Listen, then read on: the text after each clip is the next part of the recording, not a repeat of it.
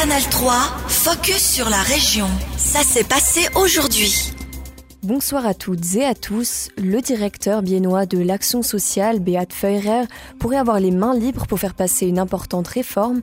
À Bienne, aucun poste du budget n'est autant élevé que celui de l'aide sociale. 65 millions de francs l'an dernier pour les 6 000 bénéficiaires. Depuis longtemps, le pouvoir du directeur de l'action sociale, Beat Feurer, est menacé par la création d'une commission qui devrait valider toutes ces décisions. La mise en place d'un tel organe prend toutefois du retard, ce qui laisserait de la marge à Beat Feurer pour imposer sa vision. Les détails avec Mathieu de Dardel.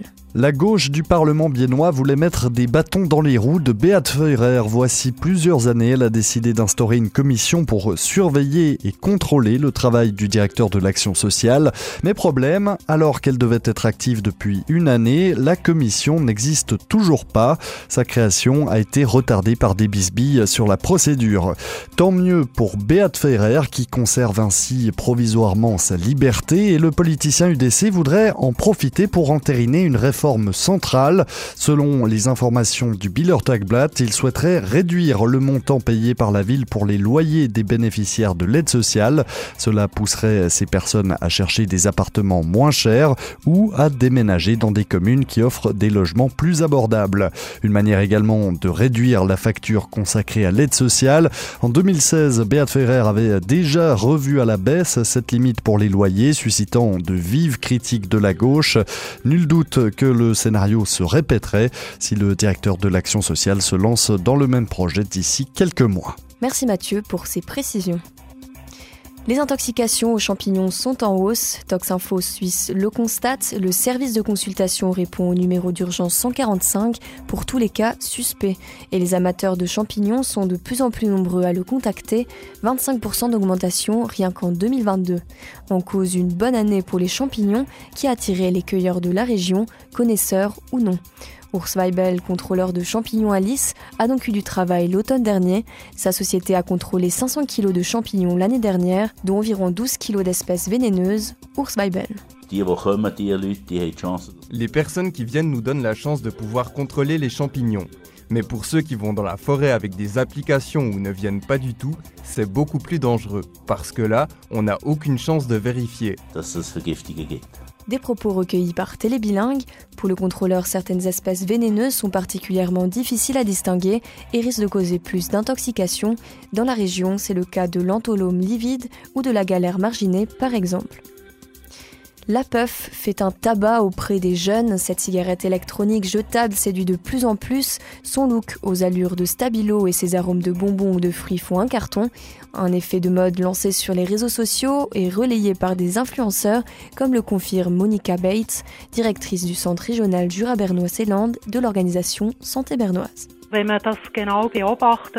Si on regarde la manière dont les marques promeuvent ces produits, on voit qu'elles ciblent vraiment les jeunes et les adolescents. La puff est présentée comme quelque chose de cool, de hype, avec plein d'arômes différents.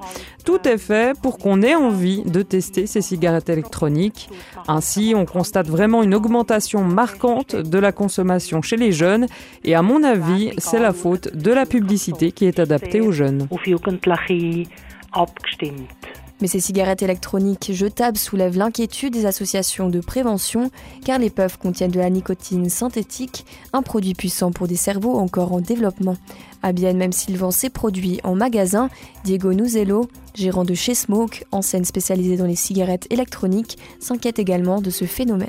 Des, des mineurs notamment qui sont non fumeurs à la base et qui ont juste envie de s'amuser. Et la plupart des cigarettes électroniques jetables contiennent de la nicotine qui est très addictive parce qu'avec les jetables, on n'a pas vraiment conscience de ce qu'on a dedans. Aussi, on a remarqué avec des tests qui ont été effectués euh, que les taux de nicotine ne correspondaient pas, la contenance de liquide non plus. Et d'un point de vue écologique aussi, bien entendu, comme il y a une batterie à l'intérieur, c'est une batterie au lithium comme il y a dans le téléphone ou dans les autres cigarettes électroniques,